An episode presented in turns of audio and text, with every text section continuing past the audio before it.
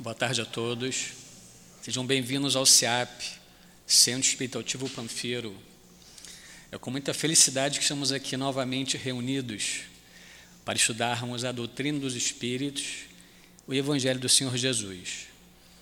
Uh, temos algumas, alguns pedidos para fazer.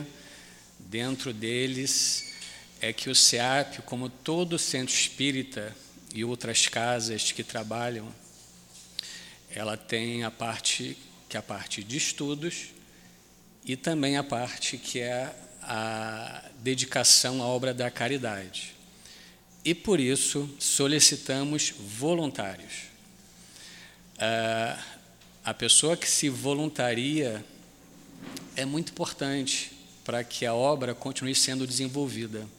Não é necessário ter nenhum tipo de qualificação técnica, apenas tempo, amor e o desejo de querer ajudar. Outro ponto importante também é que todas as pessoas que nos escutam através das lives, e as lives são diárias, são feitos estudos diariamente do Pentateuco Espírita. Não é? Que são as obras trazidas pelos espíritos superiores e codificadas por Allan Kardec, de domingo a domingo. As pessoas que nos assistem em casa, ou pelo Facebook, ou pelo Instagram, ou pelo YouTube, compartilhem. Esse compartilhamento, nós fazemos essa solicitação, não tem nenhum viés comercial ou monetário porque é divulgação do Evangelho de Jesus e da doutrina. Uh, só fazer aqui uma pequena parte. Hoje existe uma pandemia oculta no mundo, principalmente na Europa. Nós estamos muito atentos às pandemias visíveis, não é? Que, que, é, que é a Covid gripes. Essa pandemia oculta se chama suicídio. Nos países europeus, crianças de 11 a 14 anos já têm tendências suicidas. E isso vai eclodir em três ou quatro anos.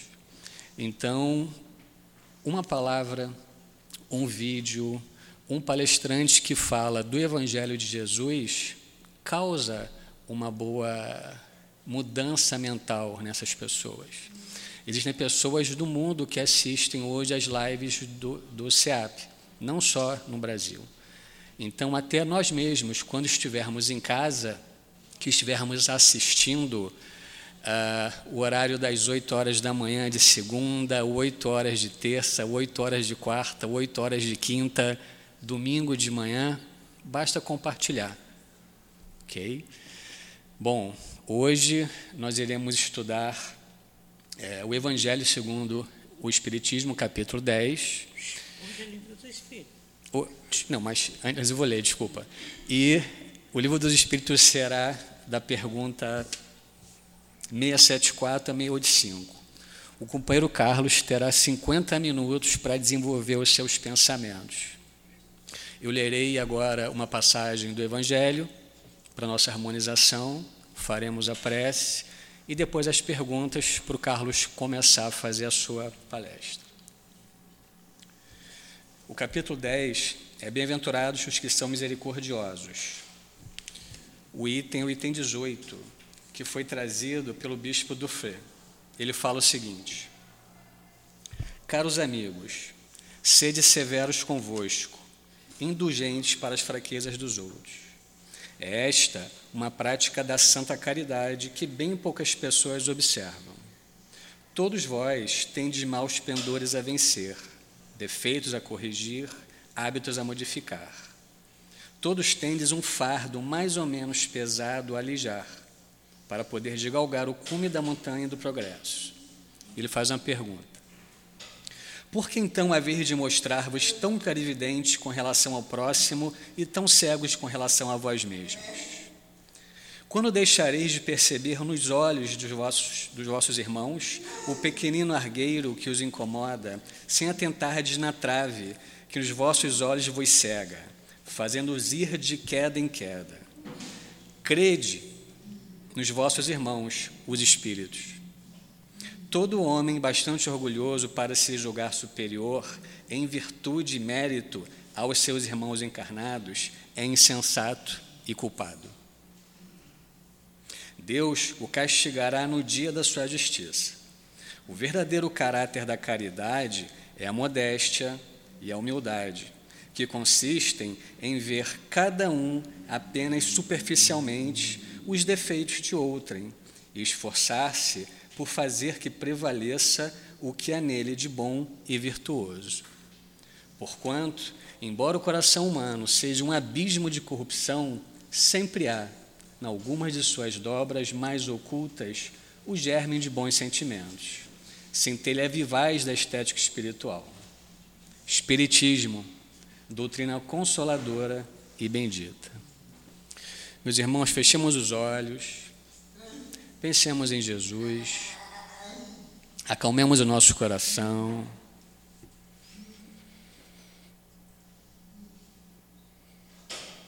Deus, nosso Pai, Jesus, amigo e querido Senhor, estamos aqui mais um sábado, reunidos em torno do Teu Evangelho, em torno do Teu nome, amparados, Senhor, pela doutrina dos Espíritos, essa doutrina santificadora, racional e que nos ilumina. Pedimos, Senhor, aos bons amigos espirituais que nos amparem nesse momento, que amparem ao Carlos quando fizer a sua palestra que amparem a Conceição quando fizer a sua sustentação.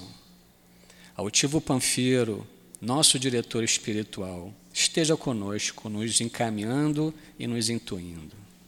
Allan Kardec, Leon Denis, Maria de Nazaré, Antônio de Aquino, todos vós, bons espíritos que amparam essa casa, nos rodeiam e nos sustentam.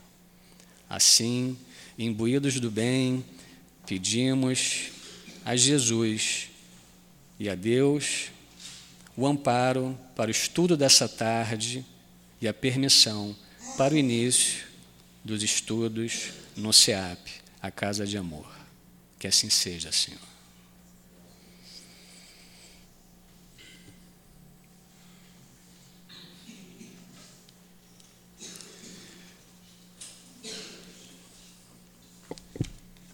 O livro dos Espíritos é o capítulo 3, 3, segunda parte, a lei do trabalho. A pergunta é a 674. Allan Kardec pergunta aos espíritos superiores o seguinte: A necessidade do trabalho é uma lei da natureza?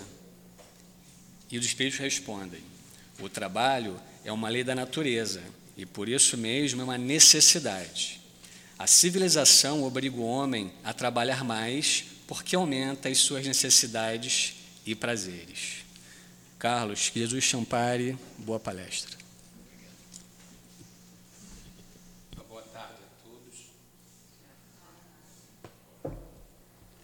Boa tarde a todos. É um prazer nós retornarmos a esta casa de Altivo Pampiro grande trabalhador, e podermos refletir em torno desse tema.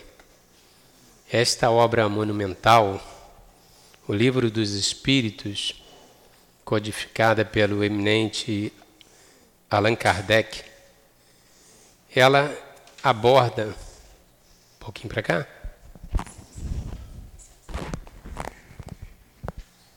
Tá bom, obrigado. Ela aborda todas as temáticas que a gente possa imaginar. E a parte terceira do livro dos Espíritos, ela trata das leis morais. São dez leis, essa é a terceira lei a que trata o livro dos Espíritos, que é a lei do trabalho. Não ficaria distante da nossa reflexão esse tema tão importante. Muito embora nós tenhamos uma visão muitas vezes é um pouco deturpada do que seja trabalho. Há um estigma em torno desse tema, pela própria origem da palavra, né, que é tripalium, que era um, um objeto que servia de tortura. E se nós formos refletir em torno desse tema e buscarmos lá no passado, até hoje a gente continua vendo o ser humano se movimentando com o mesmo proceder, com a mesma visão, quase que sempre equivocada. E reflexo disso, a gente ficou pensando daquela frase de quando alguém parte, que as pessoas falam assim: descanse em paz. Né? Ou seja, nós ainda continuamos resgatando aquela ideia do passado de um céu de ociosidade. Quando nós podemos concluir com o próprio Cristo Jesus, que veio trazer uma nova visão, e Jesus assim dizia: Meu, meu Pai trabalha até hoje e eu também. Ou seja, apresenta um Deus não que tenha trabalhado apenas seis dias, descansado no sétimo, mas um Deus que trabalhou e trabalha permanentemente, uma vez que Ele é o Criador do universo. A questão é que, na realidade, se a gente for pensar de como que se encarava o trabalho daquela época, era sempre aquela ideia da escravidão, do trabalho forçado, as pessoas sempre trabalhando com muito sacrifício e quase que sempre usurpadas, quase que sempre sofrendo em torno de daquilo que elas produziam, que, que muitas vezes não conseguiam ficar com o que ela mesma produzia. Né? Isso não mudou muito, é claro. Até hoje a gente sabe que existe muita exploração, até hoje a gente sabe que existe muita injustiça. E isso não fugiu à pergunta de Kardec. Porque quando Kardec, a primeira pergunta que o companheiro leu, ela se, a, a, indagação é se o trabalho, embora a gente tenha todo esse estigma em torno do trabalho, se o trabalho é uma lei natural, ou seja, se o trabalho advém de Deus. Sim, o trabalho é uma lei natural, o trabalho está na natureza. Tudo na natureza é trabalho, como diz Gabriela Mistral no limo, lindo poema do prazer de servir. Né? Então, tudo na natureza se encadeia tudo na natureza trabalha, todo o universo trabalha incessantemente. Se nós formos pegar desde o vírus, que a gente tanto se assusta com ele, até os planetas, todas as galáxias, tudo no universo cumpre a sua função. Nada acontece por acaso, tudo está dentro dessa engrenagem perfeita que o Pai de amor e bondade criou para o nosso progresso. Então, essa primeira questão, sim, vem confirmar que o trabalho é uma lei natural. E a questão seguinte. A questão seguinte. Por trabalho, só se deve entender a ocupação materiais? Não o espírito trabalha assim como o corpo. Toda ocupação útil é trabalho. Ou seja, também vem nos mostrar, tirando já aquela ideia daquele trabalho pesado, difícil, que tudo é trabalho, tudo na natureza é trabalho. E isto nos dá um conforto de saber que ninguém está é, isento de fazer algo de útil de desenvolver alguma coisa que seja bom para o universo. E a questão 676, ela diz assim: por que o trabalho se impõe ao homem? E aí nós vamos pegar um pouquinho dessa visão do sofrimento, dessas dificuldades, né? Por ser uma consequência da sua natureza corpórea. É expiação e, ao mesmo tempo, meio de aperfeiçoamento da sua inteligência. Sem o trabalho, o homem permaneceria sempre na infância. E a infância aqui que se refere é espiritual, tá, gente? Quanto à inteligência. Por isso é que seu alimento, sua segurança, seu bem-estar depende do seu trabalho e do, de sua atividade e da sua atividade. Em compensação, ao, extrem, ao extremamente fraco do corpo, outorgou Deus a inteligência, mas é sempre um trabalho. Ou seja, então aqui faz-nos entender por que, que hoje, numa sociedade como nós vivemos, mesmo hoje, com todo o desenvolvimento que nós temos, a maior parte da sociedade humana, diríamos nós, uma, a parcela considerável da sociedade humana, não está satisfeito com aquilo que faz. Acho que é muito difícil pegar pessoas que dizem assim: eu sou extremamente feliz com o que eu faço. É muito difícil. Porque normalmente a pessoa sempre tem a queixa. Ela se queixa do que, do, do que ela ganha, do valor que ela ganha. Ela se queixa da carga de trabalho. Ela se queixa porque não era bem aquilo que ela gostaria de desenvolver.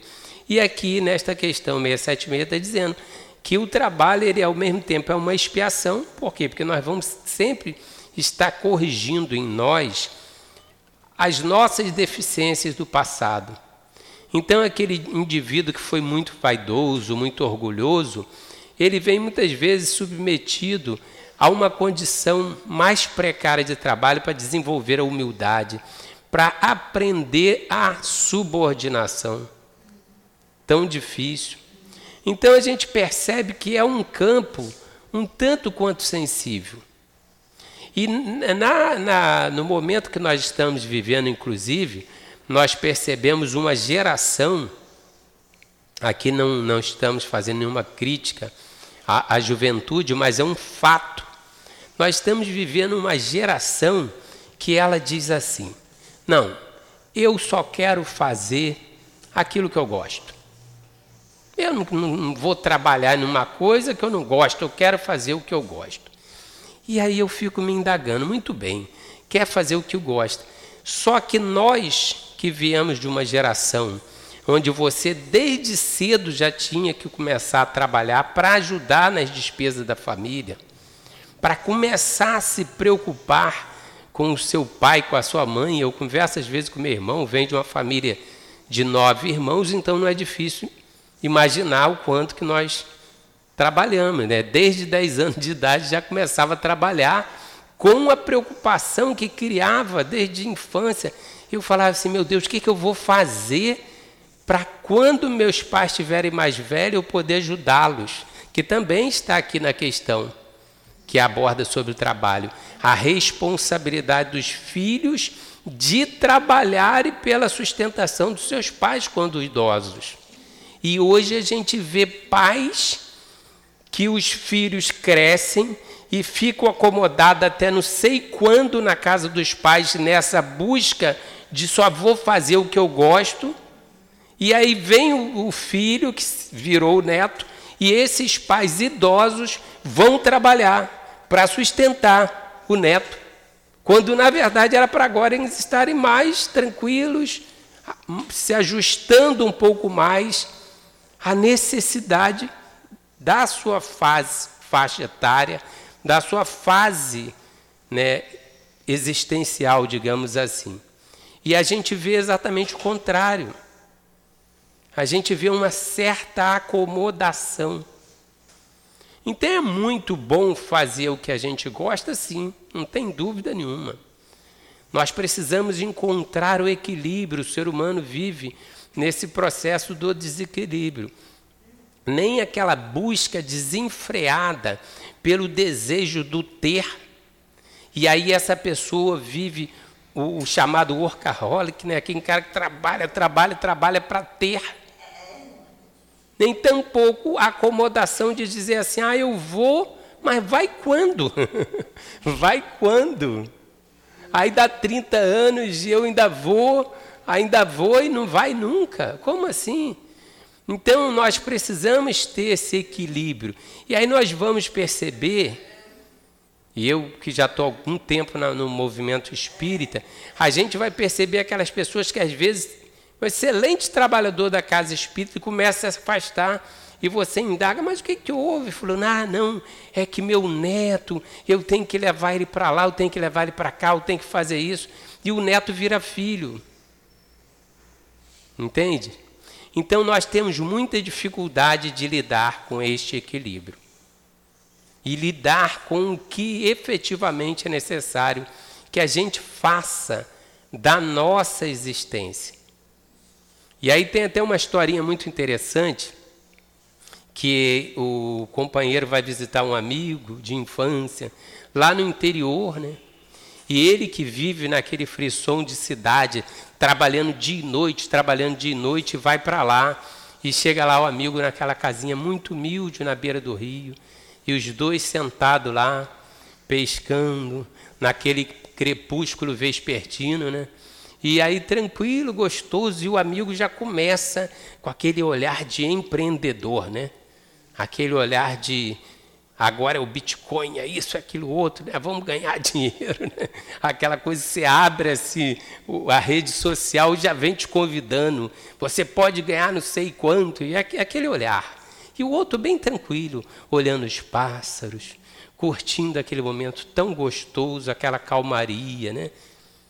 E daqui a pouco ele começou a perceber a ideia de peixe e tal. Aí começou, virou para amigo e falou assim: Mas veja bem, o que, que você acha se a gente construísse aqui um, um, um criadouro de peixe e começasse a produzir muitos peixes? Aí o amigo, mas para quê? Ah, porque aí a gente podia vender esses peixes e ganharíamos muito dinheiro, mas para quê? Porque aí a gente ganhando muito dinheiro, a gente poderia comprar uma casinha no lugar bem sossegado, bem tranquilo e ficar pescando.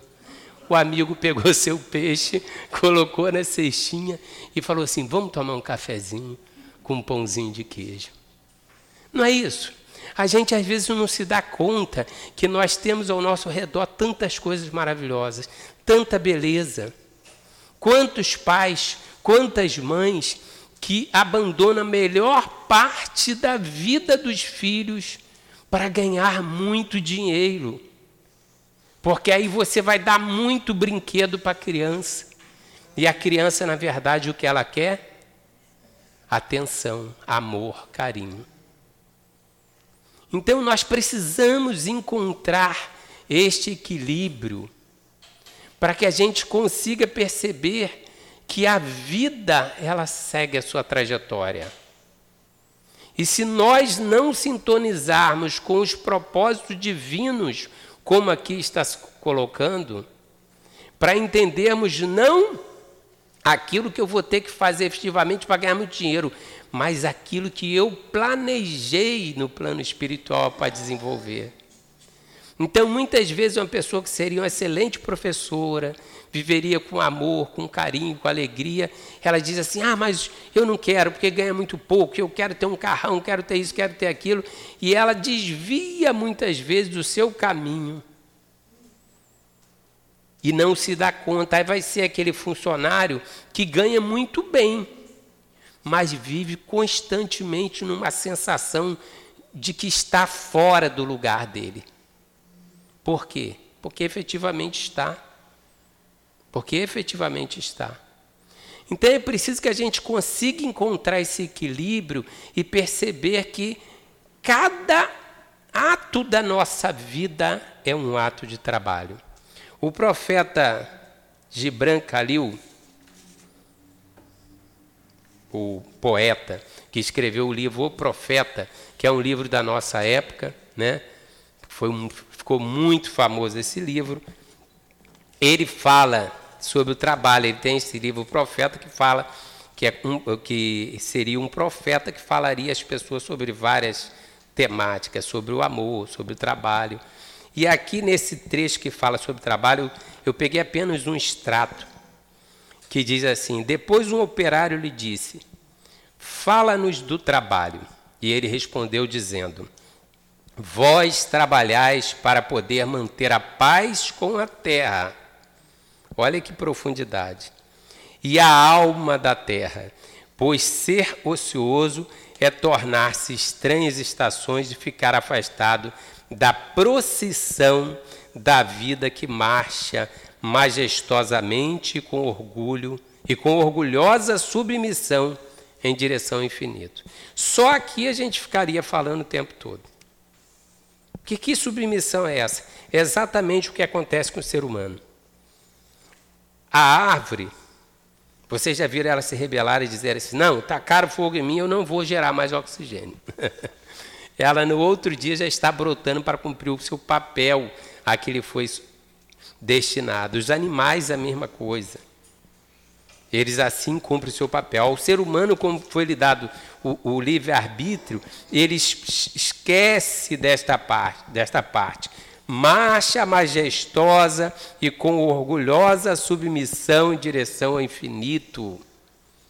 Se nós não percebermos que nós estamos aqui dentro de um processo que Deus nos colocou para fazermos parte desse trabalho, aqui ele diz aqui, Trabalhais para manter a paz com a terra e a alma da terra. Nós vamos lá na questão 132 do Livro dos Espíritos, que fala assim: objetivo da encarnação. Qual o objetivo da encarnação dos espíritos? Ele vem falando aqui que o objetivo é a gente evoluir, nós estamos aqui para evoluir. E logo adiante ele comenta assim: ó, visa ainda, primeiro, primeiro proposta Primeiro objetivo é a evolução. Segundo, visa ainda outro fim, a encarnação, o de pôr o espírito em condições de suportar a parte que lhe toca na obra da criação. Para executá-la é que em cada mundo toma o espírito um instrumento de harmonia com a matéria essencial deste mundo, a fim de aí cumprir, daquele ponto de vista, as ordens de Deus. Olha a submissão que o Gibran fala. É assim que, concorrendo para a obra geral, ele próprio se adianta. Entendeu? Então, ou seja, a proposta da reencarnação é que a gente também participe desta obra divina. E o trabalho ele impulsiona quando diz que o trabalho, se não existisse o trabalho, nós permaneceríamos na infância. Por quê? Porque nós percebemos ao longo da história como que o ser humano desenvolveu, como que o ser humano construiu instrumentos e tantas coisas maravilhosas que vêm trazer o que o nosso conforto, o nosso bem-estar e vem facilitar o processo de aprendizagem, de crescimento nosso. Hoje em dia, quem quiser, como nosso irmão falou ali muito bem, nós temos as lives, você pode acessar ali, você pode estudar pela internet, tem temas maravilhosos para você estudar. Então, ou seja, quanto que esse desenvolvimento, tudo isso que cresceu do ponto de vista intelectual, veio corroborar com o nosso processo de evolução. E, inclusive, quando se pergunta na lei do progresso sobre isso, diz que a inteligência não é a única que nos faz progredir, mas o desenvolvimento da parte de conhecimento, de toda essa parte, engendra, ele ajuda para que a gente consiga progredir mais rápido. Lei de progresso, civilização, ajuda o processo da gente crescer. E como que se existe esse processo de civilização? Através do trabalho. Certo? Então o que nós precisamos não é a gente criar uma versão do trabalho, é a gente começar a ter um novo olhar e dizer assim, de que forma que eu posso fazer com que o meu dia a dia seja proveitoso e seja alguma coisa prazerosa. Porque se nós indagarmos, quase que todos nós acabamos, por circunstância, pela necessidade da vida, buscando um caminho para que a gente pudesse criar um, uma possibilidade de sustentação, de, de, ter escola, educação para o filho, plano de saúde, etc. Tal. Então, nós acabamos buscando isso. Então, quase que todos nós não estamos fazendo aquilo que gostaríamos. Mas entre você ter a sinceridade de dizer assim: eu não gosto disso. Eu não gosto. E você ter a ética e a responsabilidade de fazer aquilo da melhor forma possível, você está se encaixando no processo dessa submissão a Deus.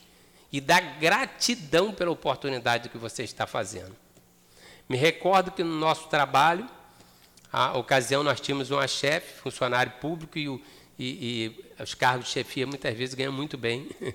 E aí nós tínhamos uma chefe que dizia, como você, que absurdo você está falando? Eu falo, não, eu estou sendo sincero, eu não gosto do que eu faço. Porém, não existe nenhuma reclamação de que eu faço o melhor que posso. Graças a Deus eu tenho essa alegria. Vou caminhando para 39 anos de, de serviço e eu posso ter a alegria de dizer que eu, tudo que procurei fazer, fiz sempre da melhor forma possível, como até hoje eu faço. E aí foi muito interessante que, passado um tempo, ela perdeu o cargo de chefia. Ela perdeu o cargo de chefia, só vivia reclamando, e com pouco tempo depois ela pediu aposentadoria. Então ela gostava do que fazia, ela gostava de mandar. Gostava do poder. Porque também é uma outra questão que nós temos que avaliar. Tem também aqui no livro dos Espíritos, quando se fala dos superiores e subordinados. Como que se deve comportar o superior, como se deve se comportar o subordinado. Certo? O superior deve ser aquele que deve se colocar, ter empatia, deve procurar buscar a liderança, se colocar no lugar do outro. E o subordinado deve ter aquele que tem que ter humildade e aceitar a sua posição e desenvolvê-la da melhor forma possível. Então, em toda todo o processo do universo vai existir isso. O único que não tem subordinação a ninguém é quem? É Deus, que o resto todo mundo tem, até o próprio Cristo. Certo? Então o que nós precisamos é entender o que, que eu posso fazer, meu Deus, para fazer com que o meu dia a dia seja especial, apesar disso aqui não ser bem o que eu quero. Porque não é bem assim, a gente sabe, nós que já temos um pouquinho de barba branca, já temos um pouquinho de elástico, nós sabemos que não é assim, ah, eu não quero fazer isso, eu vou fazer outra coisa. Não é isso, é você aprender a amar a vida. E quando você vai fazer, ah, eu não gosto do que eu estou fazendo mas eu tenho imensa alegria de servir. Então eu sei que se o meu serviço estiver em dia, eu vou estar ajudando uma pessoa que está dependendo dele. E aí você cria o ânimo e a satisfação de dizer assim: vou manter tudo em dia, que eu sei que tô, vou estar ajudando aquela pessoa que está ali precisando desse meu serviço. Então você cria esse projeto de disciplina na sua vida. Essa ideia que nós carregamos da gente acordar e aí, segunda-feira, o pior dia da semana. Meu Deus! Como que segunda é o pior dia da semana? Faça uma coisa. Segunda-feira, antes de trabalho, se você tiver tempo, então quando você estiver voltando, passa no cemitério. Passa no cemitério. Pergunte para aquela pessoa que está lá, familiar. O outro é claro que só mediunicamente que vai poder dizer. Mas se ele não gostaria de mais um dia de vida, gente. Então a gente falar que a segunda-feira é o pior dia de ah, pior dia da semana, gente, é horrível. Você cria um estigma em torno disso aí. Todos os dias são maravilhosos, gente. Todos os dias são maravilhosos. Eu sei que, principalmente o Rio de Janeiro, estado que nós vivemos, eu já trabalhei, eu morava em Septiba, trabalhava na cidade. Então, acho que é meio difícil você conseguir algum lugar mais distante disso. Só que o que você precisa faz, fazer? Nós precisamos de aprender a viver os intervalos da vida. Porque quase que sempre a gente passa a vida reclamando e não nos damos conta de que esses intervalos da vida são significativos. Se você colocar qualidade neles, você vai passar um dia maravilhoso. Nós tivemos uma comunicação mediúnica na nossa casa espírita muito bonita, falando sobre o tempo. E eles diziam sobre essa questão da gente não ter qualidade de tempo. E citava Jesus, fala assim: Jesus viveu três anos de história compilada. Os outros são confabulações. Mas estes três anos, ele diz assim: ser humano nenhum conseguiu ter tanto tempo de vida quanto Jesus, embora tenha existido mais. Eu achei isso muito bacana. Pode ter existido mais, mas não teve tanto tempo de vida. Por quê? Porque cada segundo da vida de Jesus foi significativo. Você não pega um momento do Jesus que não tenha deixado uma lição. E uma lição que se perpetuou. Por quê? Porque é qualidade de tempo. E aí tem um outro trecho que ele fala assim: muitas vezes, uma pessoa que viveu 80 anos, se você pegar o tempo ocioso e o tempo que o pensamento fica se dissipando para lá e para cá, e compilar, talvez não dê oito anos de, de vida significativa para o projeto evolutivo. E aí, quando a gente começa a pensar sobre isso, você pensa assim, cara, eu vou para o trabalho hoje. Aí você anda no trânsito do Rio de Janeiro.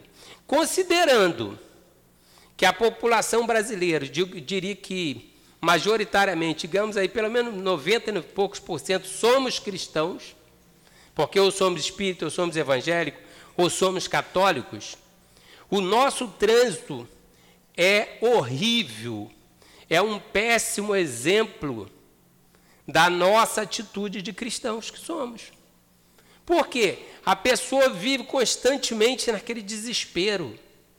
Comece a fazer o seguinte, se você não tem esse hábito, pega Hoje é tão simples, hoje até a história do Bluetooth, né? você joga lá, tem tantas coisas maravilhosas. Começa a colocar lá. Existem vários cursos. Haroldo Dutra dá um curso de Levítico maravilhoso. Êxodo dá curso de, de vários, tem vários ensinamentos de Haroldo Dutra e tantos outros. Pinga Fogo com Jorge Elerrat, palestras maravilhosas de Roberto Almeida. A casa aqui acabou de colocar aqui lives e mais lives. Começa a sintonizar e falar assim: este momento não é de. Eu não estou me deslocando. Esse momento eu, vai ser um momento gostoso que eu vou fazer alguma coisa. Ou aprenda alguma coisa, aprenda um idioma. Ou mesmo. Ah, não, esse momento eu quero relaxar. Bota uma música gostosa e vai ouvindo e vai cantando. Às vezes eu passo e vejo, embora não seja comum, mas às vezes você vê a pessoa dentro do carro e está lá feliz da vida, e o trânsito está parado, e a pessoa está ali tranquila. Por quê? Porque essa pessoa já descobriu que Deus botou um cérebro e que ela é um ser humano. E o ser humano é agir como tal. Então o que, que ela fala assim? Não, eu sei que todos os dias eu pego o trânsito e que eu vou levar tanto tempo para esse deslocamento, sei. O que eu posso fazer para tornar esse momento um momento prazeroso. Ah, mas eu vou de condução, sim. Hoje em dia tem, você bota lá até sem, sem fio, né? Tudo tão moderno. Né? Bota lá os fonezinhos, vai tranquilo.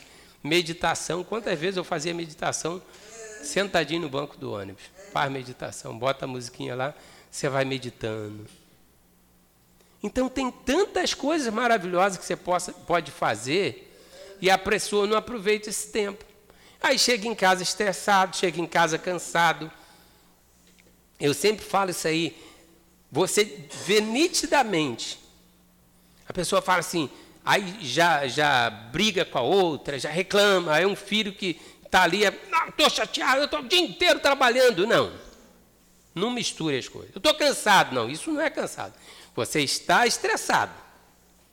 Porque o cansaço físico você vai ver aquela pessoa chegando em casa exausta, aí senta assim, ai, senta aqui no meu colinho, e está tranquilo. Chega em casa e está bem. Porque você já sabe que você tem aquela rotina, gente. Faça com que a sua rotina seja maravilhosa. Então, nós que somos funcionário público, eu trabalhei uma ocasião, tá? eu não estou citando aqui, gente, é óbvio que o nosso exemplo é Jesus. Mas estou mostrando que eu, Carlos, ser tão imperfeito, consegui estabelecer alguma regra na minha vida de bem servir graças à doutrina espírita. Então eu falei, poxa, eu preciso realmente colocar isso em prática. E algumas ações tão simples que a gente tinha. E aí eu me recordo que o perito tinha que sair da cidade para ir lá em Itaguaí buscar um monte de processo. Aí pegava, hoje ele levava um, daqui a dois dias processo o perito. Aí me botaram na função. Eu falei assim, gente, mas que loucura é isso. Gente, eu estou mostrando isso porque às vezes a gente reclama de serviço público, até com uma certa razão. Porque eu estou querendo mostrar o quanto que nós podemos fazer a diferença no nosso meio de trabalho. Foi tão simples. Eu criei uma gaveta de perito. E falei, gente, por gentileza, quem pegar processo que é para o perito, põe na gaveta do perito. Botou na gaveta do perito. Na época não tinha internet, tinha nada disso. E eu liguei e falei, doutor Fernando, o senhor pode, por gentileza, quando eu ligar para o senhor, o senhor vide imediatamente pegar o processo, porque aí já vai estar com um tempinho aqui para eu poder juntar para o senhor. Ou você pode fazer isso? Posso, não custa nada. E aí levava 10 processos, gastava menos coisa. É meu amigo até hoje, por um gesto tão simples, gente. Entende? Então, se vocês falam para mim, cara, você gosta do que você faz? Não, não gosto não, gente. Eu vou ser muito sincero. Tanto que eu me formei em psicologia, não me formei em direito. certo? Foi uma contingência da vida que me levou até lá. Certo? Porém, gostar de fazer isso eu gosto. Por quê? Porque você gosta de fazer amizade, você gosta de ser tratado com carinho, gosta de, de, de tratar, de ofertar amor para as pessoas. Então isso faz com que as coisas sejam diferentes, gente. Entende? A mesma coisa quando eu era da vida militar, eu falava para os jovens que estavam lá se formando, eu falava assim, olha, faça qualquer coisa que você queira, porque vai ser bom para você escolher uma, uma área, outra área. Mas saúde, meu querido, não escolhe porque você vai achar que é mais mordomia, não. Escolhe por amor, você vai estar lidando com a dor do outro. Entende?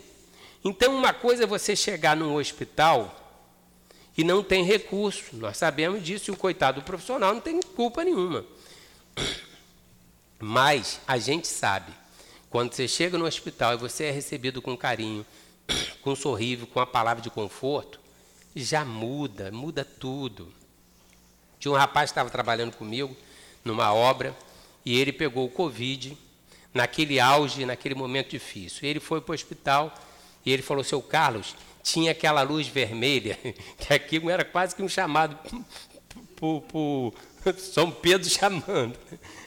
Ah, entrou na, naquela luz do respirador, o pessoal já ficava desesperado até pelo pânico que se criou, certo? E ele falou: Seu Carlos, quando eu entrei para lá, eu fiquei desesperado. Veio uma enfermeira, olhou para mim, segurou no meu braço e falou assim: Acalma o seu coração, porque só quem sabe se você vai partir ou não é Deus. Gente, que coisa maravilhosa. Quem é essa profissional? E creio eu que é cristã, ou espírito, ou católico, é alguém que tenha Deus no coração. Mas ele falou, seu Carlos, aquilo me deu assim um, uma, um banho, me acalmou na hora, eu comecei a entrar em oração. Olha que coisa bonita, gente. Entende? Quantas mensagens que a gente recebe, às vezes, a pessoa que vai começar a trabalhar, antes de trabalhar, dá as mãos e faz uma oração. Que coisa bonita. Entende? Então nós precisamos entender que uma coisa é o trabalho e a gente não pode ser hipócrita. Ora, eu não gosto, realmente eu não gosto. Eu faço que eu tenho necessidade, eu tenho responsabilidade. Então eu vou fazer. A outra coisa é você não ter gratidão. Isso é outra coisa. Porque nós precisamos, como ensinou o Cristo, por a tudo dai graça, por tudo dai graça. Na graça por tudo, agradecer a Deus por tudo, porque estarmos aqui já é uma benção, já é uma misericórdia de Deus já é uma coisa maravilhosa você estar aqui. Você poder viver, poder compartilhar, poder sentir o sorriso do outro, uma palavra amiga, isso já é uma bênção de Deus. Então, isso nós precisamos separar bem e saber entender essa diferença de uma coisa e outra. E aí nós vamos mergulhar aqui num, num ponto. Quem diz o trabalho é o amor tornado visível. Olha que coisa linda, gente. O trabalho é o amor tornado visível. Gibran coloca. É interessante. Você pegar esse poema de Gibran, pegar essas questões do livro do Espírito, tu fala assim, as mesmas coisas falado de forma poética. Mesma coisa. Porque o que ele ensina é o seguinte, exatamente isso. Esquece o fazer, executar. O trabalho em si é aquilo que sai da sua alma e faz com que a coisa seja diferente. Isso é que é trabalho. É isso que faz toda a diferença. E nós temos oportunidades magníficas de trabalhar. Trabalhar desta forma, da doação da alma que se doa. Nós que já estamos há muito tempo na, no movimento espírita e conhecemos várias casas espíritas, nós sabemos da precariedade que existe em trabalhadores. É uma precariedade. Quase que todas as casas espíritas é sempre uma dificuldade. E trabalhar com amor, você passa a uma nova qualidade. Já que a gente, esse termo está tão estigmatizado, você, vamos falar em servir. Você vai ser um servidor. E o que que Jesus ensinou? Eu não vim para ser servido, eu vim para servir.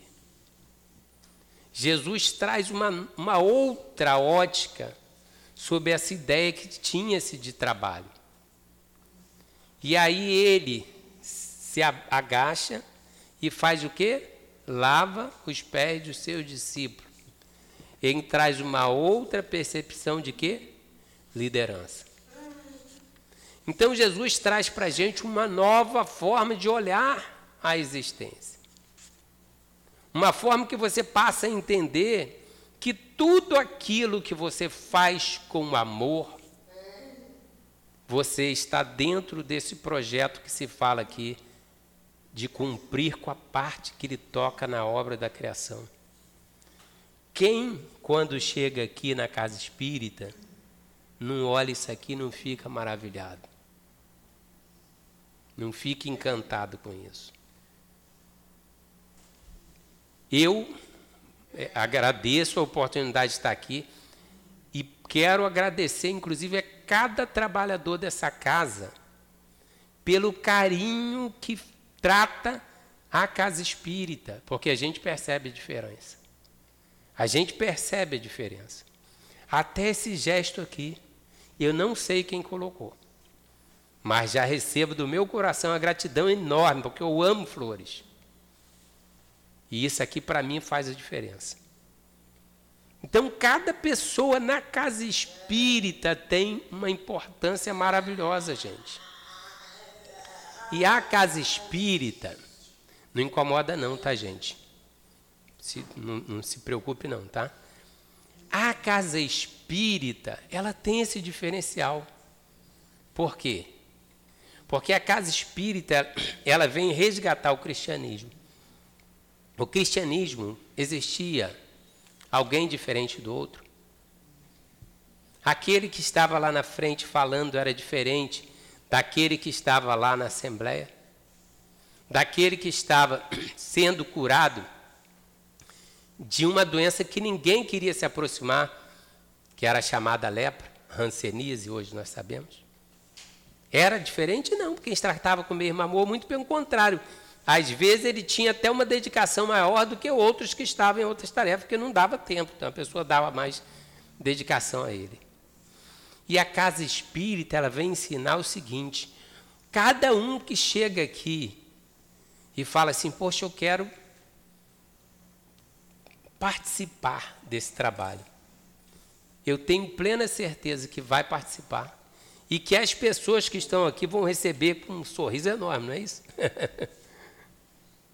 é claro que existe, gente, o cuidado que a gente tem que ter, porque existe uma série de responsabilidades. Por exemplo, a pessoa fala assim: ah, eu quero participar do trabalho de cura da casa, ser médico da casa. Existe toda uma exigência, a pessoa vai entrar no grupo de estudo, mas existe proibição? Não. Porque a casa espírita está aberta para todos aqueles que querem trabalhar com amor, com a dedicação. Então, quando existe esse carinho com a casa espírita, nos deixa muito feliz, Porque nós estávamos numa reunião mediúnica que veio uma mensagem, a nossa casa é chamado Centro Espírita Amor a Cristo. E veio uma mensagem muito bacana. E é um convite que eu faço para vocês agora. Um convite, uma oportunidade de ouro que vocês vão ter agora. Tá? Quem aqui quer ter a oportunidade de trabalhar com o Altivo Pampiro, que eu conheci em vida, não tive a oportunidade de trabalhar com ele em vida. Quem quer trabalhar com André Luiz, com Bezerra de Menezes e com o próprio Jesus? Quem quer? Todo mundo quer? Eu acho que sim, né, gente? Eu acho que é o sonho de todo mundo que começa a entender que a gente não morre, que a gente apenas passa para o outro lado.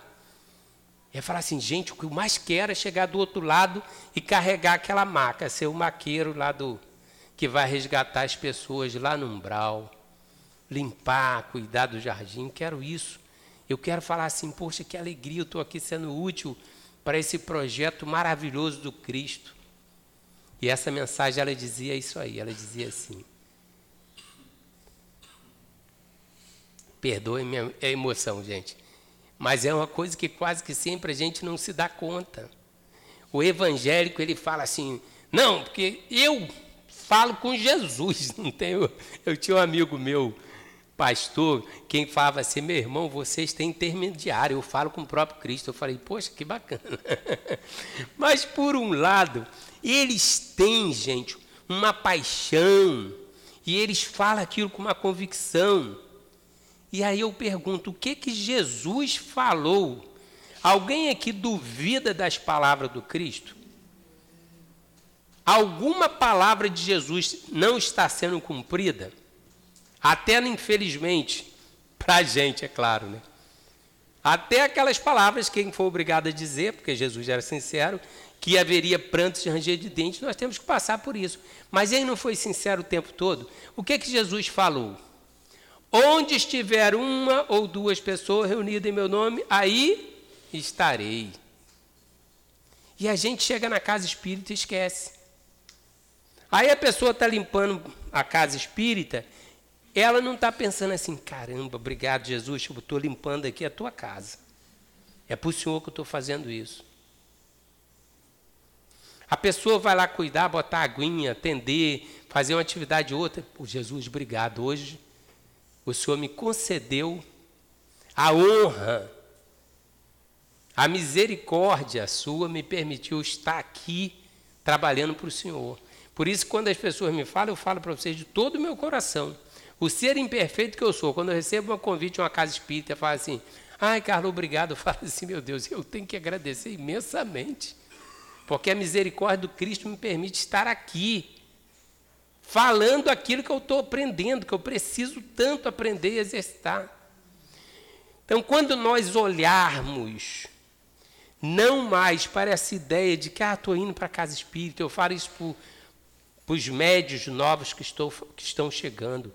Eu falo, gente, tira esse estigma louco de que mediunidade é um fardo. Que mediunidade eu falo assim, olha, eu vim para a casa espírita e foi realmente, na época minha, minha sogra trabalhava, coordenava a casa, me convidou, cara, você não quer ir lá, porque eu sempre gostei de fazer palestra. Falei, vou lá aprender como que se dá a mediunidade. Estou lá há 15 anos aprendendo. Porque foi tão gostoso. Então eu falo para gente, eu vim aqui só aprender. Minha ideia era entrar na reunião mediúnica, ver como funcionava e tal, e fui embora. Eu estou lá até hoje agora na coordenação, muito feliz. E eu falo para ele, gente, todas as vezes que eu saio daqui, olha que eu já cheguei assim moído fisicamente, eu falo assim, eu me sinto saindo do oásis.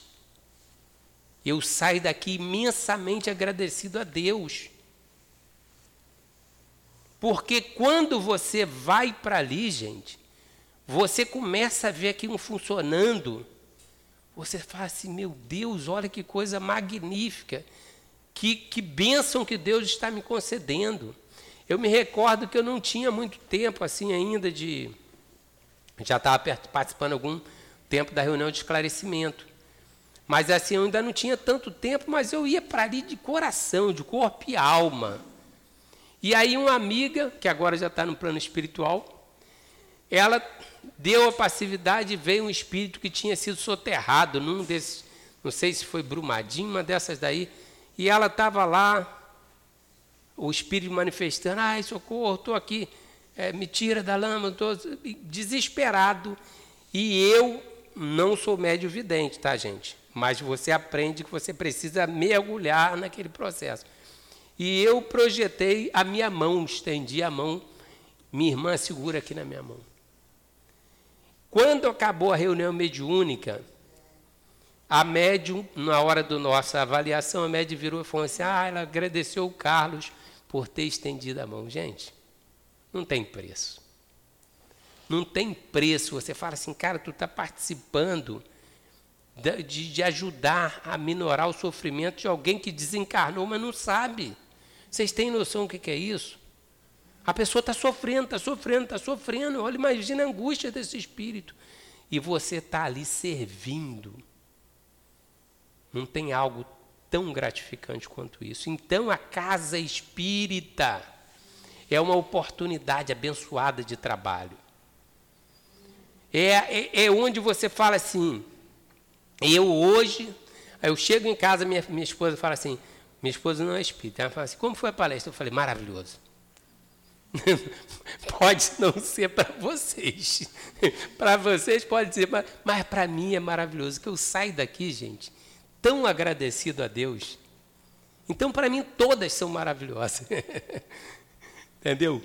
E aí, a gente chega à casa espírita e tem pessoas que têm aquela ideia da baixa autoestima, tem a ideia de que, ah, mas eu não tenho nada a ofertar. Pensa que não tem, gente. Pensa que não tem. Porque todos nós temos Deus desesperado aqui dentro, o nosso Deus interno, para expandir e para servir. Todos nós. E a gente encerra esse tema com uma história que narram sobre Buda. Numa cidadezinha, e o Buda ia visitar, e Buda era como se fosse Jesus, né? para eles é, é, o Jesus deles. Né? Então, Buda ia de cidade em cidade, quando ele chegava, que ficavam sabendo que ele ia, todos iam correndo para ouvir Buda, para se aproximar de Buda. E aí ficaram sabendo, e uma senhorinha, todos começaram a preparar né, os seus archotes, né, aquelas, aqueles príncipes, todo mundo queria ver o Buda. E tinha uma senhorinha, muito simples, que ela não tinha dinheiro nem para comprar o azeite da lamparina. E ela tinha um belo cabelo, ela cortou o cabelo, vendeu e comprou o azeite. E ela prosseguiu no meio daquela multidão, com uma lamparina muito humilde, muito simplesinha. E as pessoas debochando, né? Aquelas galhofas, aquelas coisas, e ela humildemente caminhando e agradecendo a Deus por poder estar indo lá iluminar a sua alma. Quando chegou lá no alto do monte, deu aquela reviravolta o tempo, começou a ventar, chover. E aqueles archotes foram todos sendo apagados, foi apagando tudo, o pessoal na escuridão, um desespero total. E daqui a pouco ela que ficou curvadinha, com a sua pequena lamparina, passou o vendaval, passou a chuva, ela se ergueu, em meio à escuridão, eis que aparece uma pequena luz. E uma pequena luz na escuridão faz toda a diferença. E naquele momento, então, todos não sabiam mais de quem era a voz de Buda, que era um vozerio. Vamos voltar, como é que vai ser para voltar? Quando começaram a ver aquela luzinha descendo, começaram a seguir a luzinhas. E quando ela viu que as pessoas estavam seguindo ela, ela se voltou e com a sua pequena chama começou a iluminar todos os archotes. E quando ela iluminou todos aqueles archotes, lá estava a figura do Buda. E todos puderam então ouvir a sua voz. Essa lição, essa parábola indiana, vem nos ensinar o seguinte, meus irmãos. Todos nós temos uma chama, e por menor que seja esta chama, ela ilumina, tenha certeza disso. E essa lição nos dá a lição que deve existir na casa espírita, porque em momento algum ela retribuiu o mal com o mal. Aquela pequena chama dela foi que iluminou todas as outras chamas. Este é o trabalho de cada um de nós na casa espírita. É acreditarmos que existe uma pequenina chama nos nossos corações, mas que no momento que nós estivermos juntos, nós faremos um grande facho de luz. E este facho de luz vai ser capaz de pegar aquelas pessoas que chegam nas trevas do seu sofrimento e dizer para ele: Olha, tem uma chama dentro de você. E nós estamos aqui para te ajudar a acender essa chama. Este é o trabalho de cada um de nós, meus irmãos. Nós não somos o sol Jesus que nos ilumina todos. Mas quando nós somos capazes de receber esse sol dentro de nós, nós conseguimos enxergar essa pequena chama. E essa pequena chama começa a iluminar as trevas da nossa ignorância. E à medida que nós vamos iluminando essas trevas da ignorância, nós vamos sendo agradecidos imensamente a Deus. Senhor, obrigado por essa pequenina chama, mas que é capaz de receber o farol do Cristo em nossos corações. Muita paz para todos. Muito bom, não é mesmo? Muito bom. Obrigado, Carlos, pelas palavras, pelos pensamentos, pela palestra. Muito obrigado. Agora passaremos à segunda fase do dia de hoje, que é o momento do passe. Os médios, por gentileza, posicionem-se.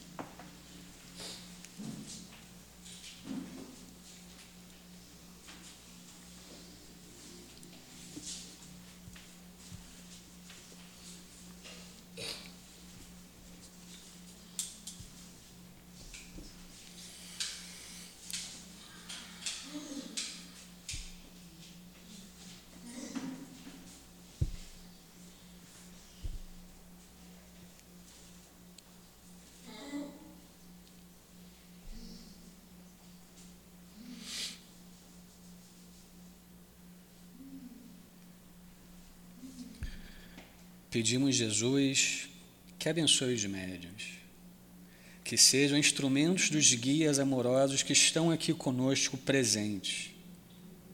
Fiquem aos nossos lados, atendendo às nossas necessidades físicas e espirituais. Que seja em Teu nome, Jesus, em nome de Deus, com a ajuda dos bons espíritos, que damos início ao trabalho de paz. Meus irmãos, é, com pedindo a ajuda de Jesus para que nós possamos é, conseguir fazer o melhor que pudermos. E os Espíritos nos diz na lição 18 do Evangelho segundo o Espiritismo que nós devemos ser severos conosco e indulgentes para com as fraquezas dos outros. E que esta é uma prática da santa caridade, que ainda poucos de nós sabemos respeitar. Todos nós temos defeitos, vícios, maus hábitos para corrigir. Então, todos nós temos que nos preocupar conosco e ser indulgente com o outro. Porque quando nós apontamos um dedo para o defeito alheio, nós temos três apontados para nós. Então, muitas vezes a gente fica olhando o defeito do outro e esquece do nosso, a gente não enxerga os nossos defeitos. Sendo que esse movimento deve ser contrário, a gente deve preocupar com os nossos defeitos, nos esforçar para corrigi-los, Porque esses defeitos nossos que nós temos é que nós vamos prestar contas a Deus da nossa encarnação. Nós viemos com os defeitos para ser corrigidos. Então, se eu fico olhando o defeito do outro é, e não preocupo comigo em corrigir o meu, eu não vou conseguir é, tirar proveito da minha encarnação, vou voltar com os mesmos defeitos. Então, é necessário a gente fazer a autoanálise, a gente procurar o que, o que, que nós temos que corrigir em nós e deixar o do outro.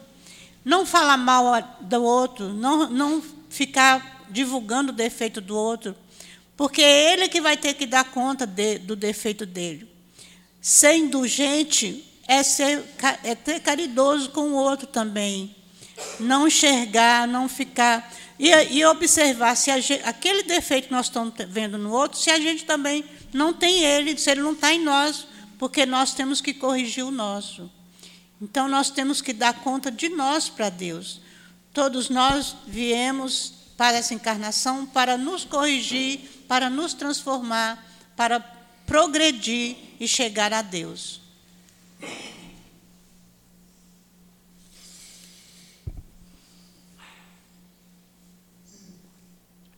Jesus, Mestre, amigo bondoso, muito obrigado por mais um sábado de estudos e de ensinamentos que podemos comparecer ao SEAP, a Casa do Amor. Como disse o bispo do Frê, da leitura do Evangelho, bendita doutrina que é trazida para nós, que nos ilumina, que nos ampara. Benditos os Espíritos bondosos enviados de Deus, que nos trazem os seus ensinamentos. Obrigado, Jesus, por mais um dia de entendimentos, porque só através do entendimento podemos alçar a indulgência do nosso coração. Obrigado ao Tivo, que nos amparou, obrigado a Leon Denis, obrigado Allan Kardec, São Luís e outros espíritos bondosos que sempre presentes nessa casa nos amparam e nos sustentam. Senhor Jesus, pedimos que ao regressar aos nossos lares tenhamos a tua paz, tenhamos a tua proteção, que sejamos bondosos e caridosos, como as palavras que foram aqui proferidas e imbuídos no teu evangelho e no amor a Deus. Pedimos então, com calma, com paz, a permissão para o término de nossos trabalhos. Permita, Jesus, que terminamos o nosso trabalho e, acima de tudo, a permissão de Deus, nosso Pai, para concretizarmos com amor mais um dia de estudos, de trabalhos e os passos do SEAP. Que assim seja, Senhor.